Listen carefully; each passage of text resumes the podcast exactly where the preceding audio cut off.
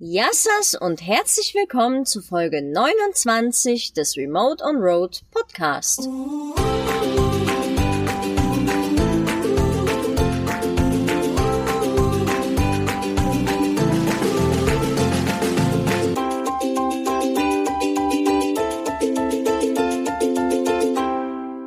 Der März ist angebrochen und damit steht der Frühling ins Haus, aber wir wollten diese Folge zum Abschluss der Winterzeit einem Thema widmen, was euch doch tatsächlich sehr oft interessiert hat und oft in den Fragen aufgekommen ist, und zwar Überwinterung außerhalb von Deutschland und auch noch im Van. Warum machen wir das? Wo machen wir das? Was sind die Vor- und Nachteile? Welche Tipps haben wir für euch? Und welche Länder eignen sich außer Griechenland noch zum Überwintern?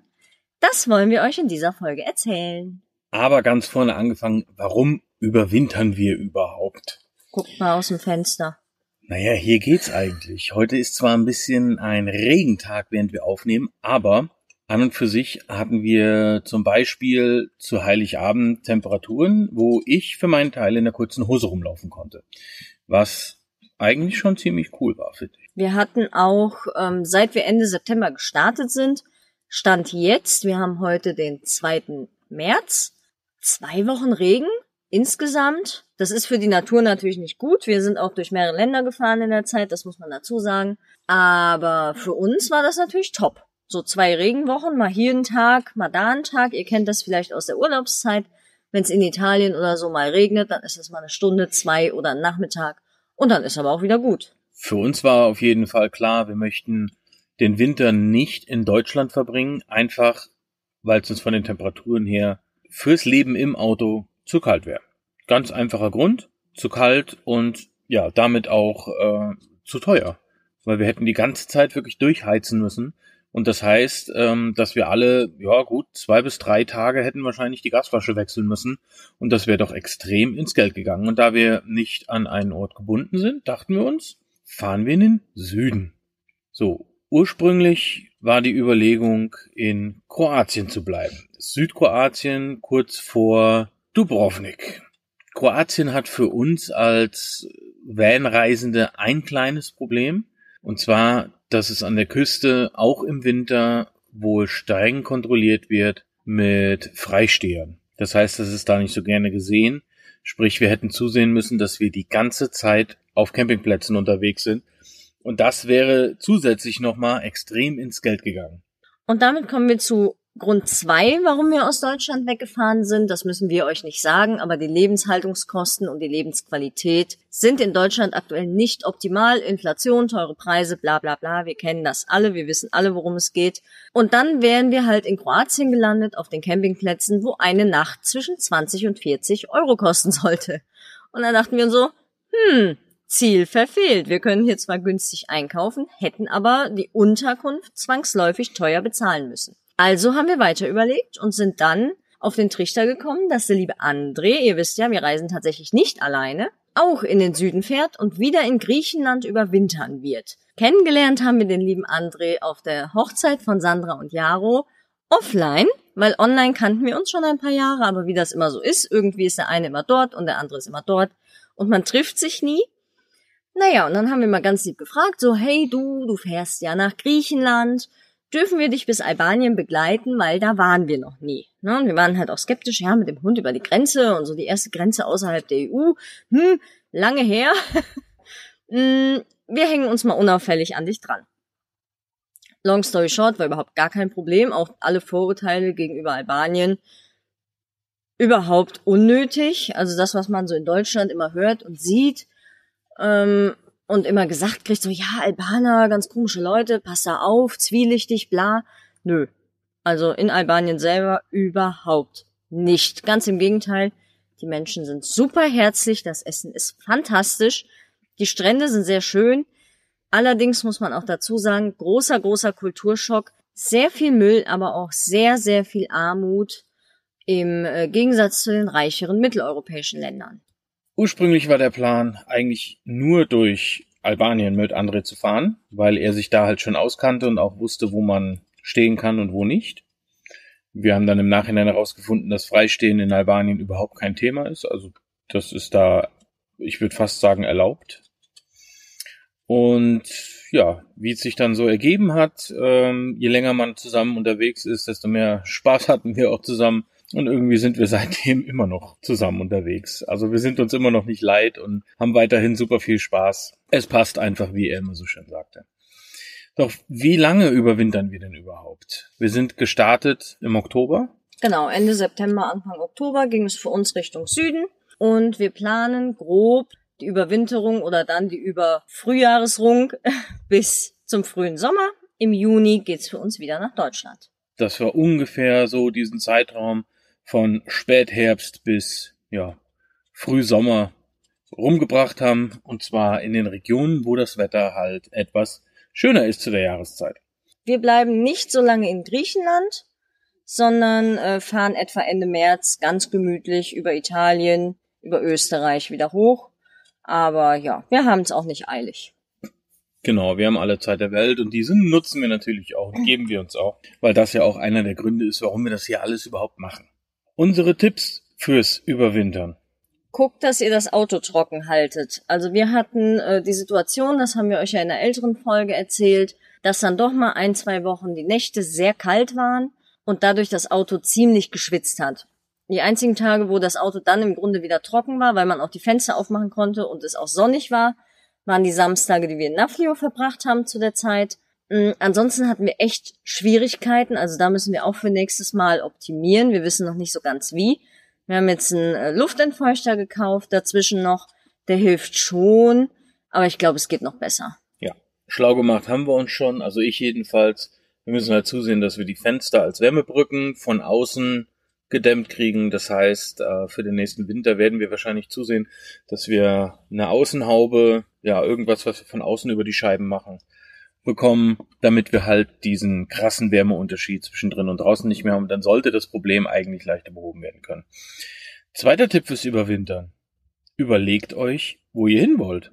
Wir waren halt, wie gesagt, so, ja, blauäugig und hatten ja gesagt, wir fahren einfach nur bis Südkroatien.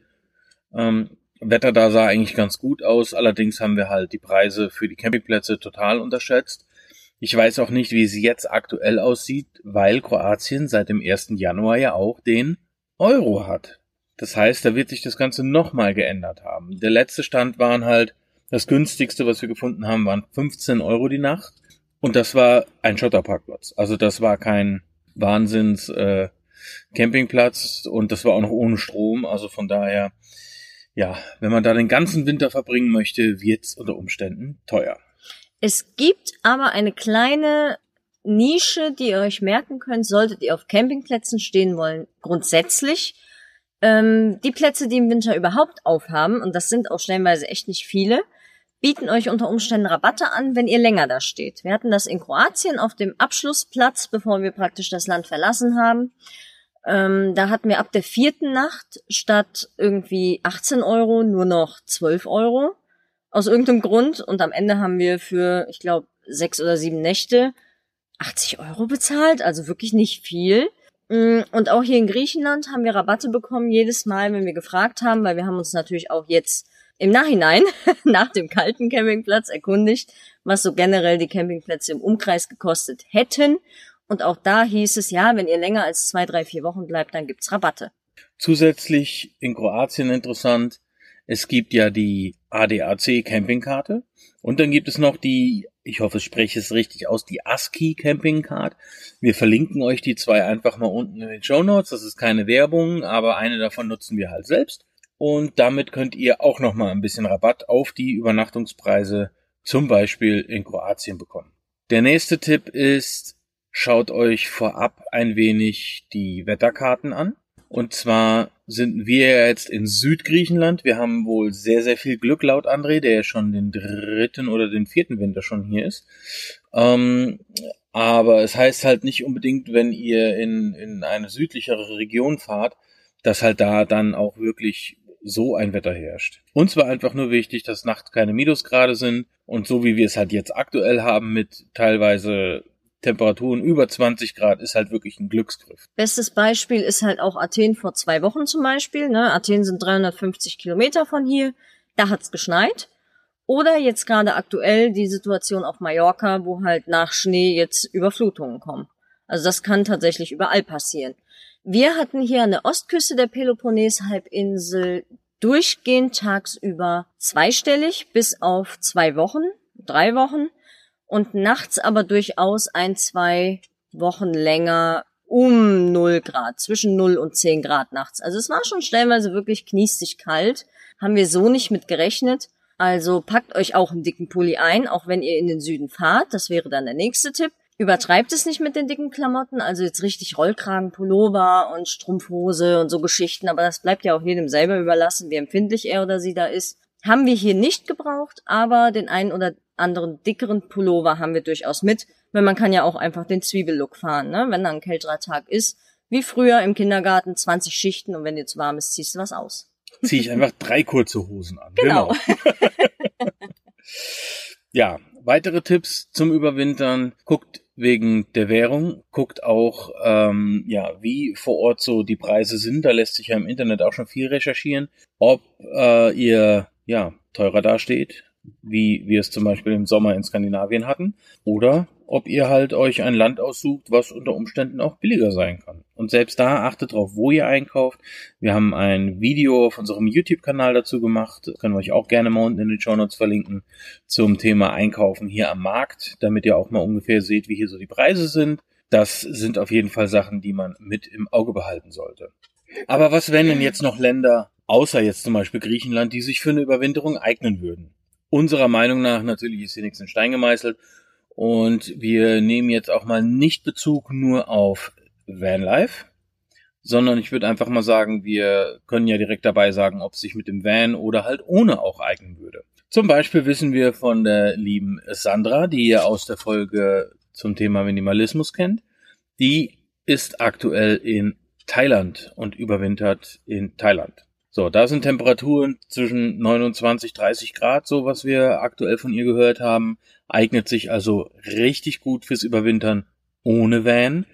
Preislich natürlich auch. Da haben sie ja den thailändischen Baht, der im Vergleich zum Euro, ja, ja, wesentlich schlechter dasteht, muss man so sagen. Die Lebenshaltungskosten da sind natürlich auch um einiges geringer ähm, und genauso die Kosten für Unterkünfte oder ähnliches aber da werden wir vielleicht mal eine eigene Folge zu kriegen zum Thema Überwintern in Thailand, weil das Thema doch für den einen oder anderen auch vielleicht spannend sein könnte. Dann haben wir mit dem lieben Matthias gesprochen, den kennt ihr auch aus einer älteren Podcast-Folge. Der überwintert zum Beispiel auf Bali. Und auch das ist super empfehlenswert, je nachdem, aber ist mittlerweile deutlich teurer als noch vor Corona, weil natürlich jetzt wieder immer mehr digitale Nomaden auch tatsächlich nach Bali reisen um dort den Winter zu verbringen. Und das machen sich die Menschen vor Ort natürlich zunutze. Warum auch nicht? Eine weitere Option, die man dann auch wieder mit dem Wohnmobil oder dem Van nutzen könnte, wäre, wir fangen einfach mal, würde ich sagen, im Westen an, Portugal. Viele Vanlifer fahren über den Winter rüber nach Portugal und Spanien, um ja die süd südwestliche Seite Europas zu bereisen. Mm, für uns nicht in Frage gekommen, weil wir halt sehr, sehr viel, ja, ich sag mal, negative Nachrichten gehört haben, dass die Länder wirklich mit Wohnmobilen überflutet wären im Moment. Und ähm, dadurch halt auch das Thema Freistehen wohl sehr schwierig geworden ist. Und um dem Ganzen auch ein bisschen zu entgehen und weil wir halt auch teilweise einfach ein bisschen die Einsamkeit schätzen beim Campen und ähm, ja auch wirklich gerne mal irgendwie Stellen haben, wo wir alleine sind und einfach das Leben genießen können, wie man so schön sagt, ähm, haben wir uns halt gegen Spanien, Portugal entschieden. Dann gehen wir ein Stück weiter rüber auf die Landkarte nach Italien. Wir waren selber 2019 im Winter in Italien einmal umrundet an der Küste entlang.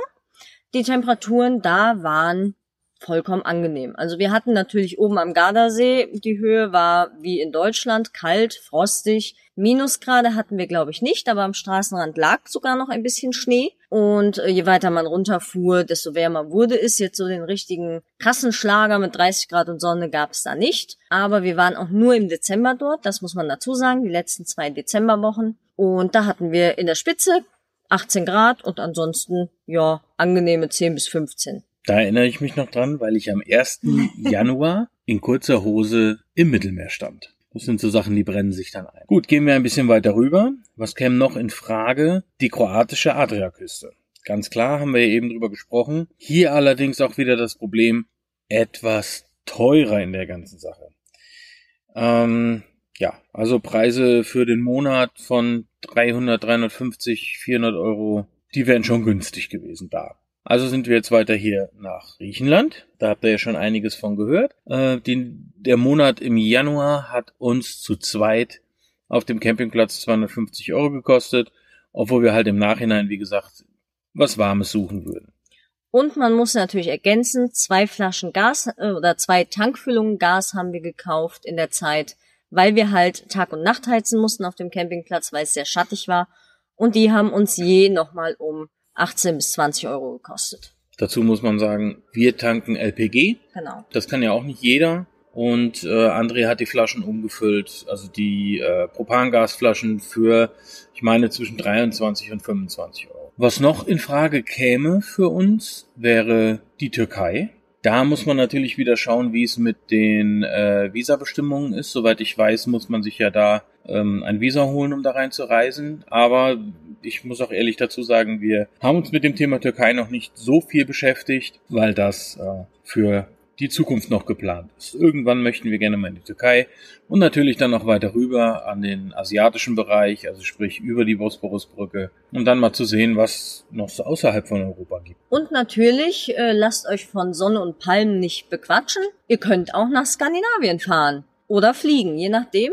Da gibt's jetzt Polarlichter, obwohl jetzt im März, glaube ich, endet die Saison schon fast. Und ihr müsst damit rechnen, dass es oberhalb des Polarkreises sehr, sehr finster wird. Irgendwann gibt's dann nur noch Polarnacht und dann ist Ende mit Sonnenlicht. Aber wer natürlich richtig viel Schnee mag, wem die Temperaturen nichts machen und wer unbedingt mal die Polarlichter sehen möchte, der kann zwischen Oktober und März auch in den hohen Norden fahren. Auch das soll natürlich erwähnt sein. Ja, da haben wir auch schon des Öfteren von geträumt. Ich selber weiß noch nicht, ob ich es mit dem Bus machen möchte, aber ich bin da auch ganz ehrlich, für mich hat es nicht den Grund wegen der Kälte, sondern eher, weil ich halt Schwierigkeiten sehe im Bereich Stromversorgung und ähm, halt auch im Bereich Gasversorgung, weil auch das Gas da oben halt nicht günstig ist. Und ihr könnt euch vorstellen, dass man da doch ähm, eine etwas andere Gassituation äh, vorfindet als hier unten in Südeuropa. Das soll es aber auch für heute eigentlich gewesen sein. Wenn ihr Fragen habt zur Folge, dann lasst es uns gerne wissen. Schreibt uns gerne auf Instagram unter Crowntown Travelers. Ähm, schreibt uns gerne eine E-Mail an podcast at remodernroad.de. Sucht euch einfach irgendeinen der vielen, vielen Wege, die alle unten in den Show Notes stehen, wie ihr uns kontaktieren könnt. Wir freuen uns über jede einzelne Nachricht. Und in diesem Sinne wir hören uns remote on road. Remote on road. Danke fürs Zuhören. Ciao, ciao. Tschüss.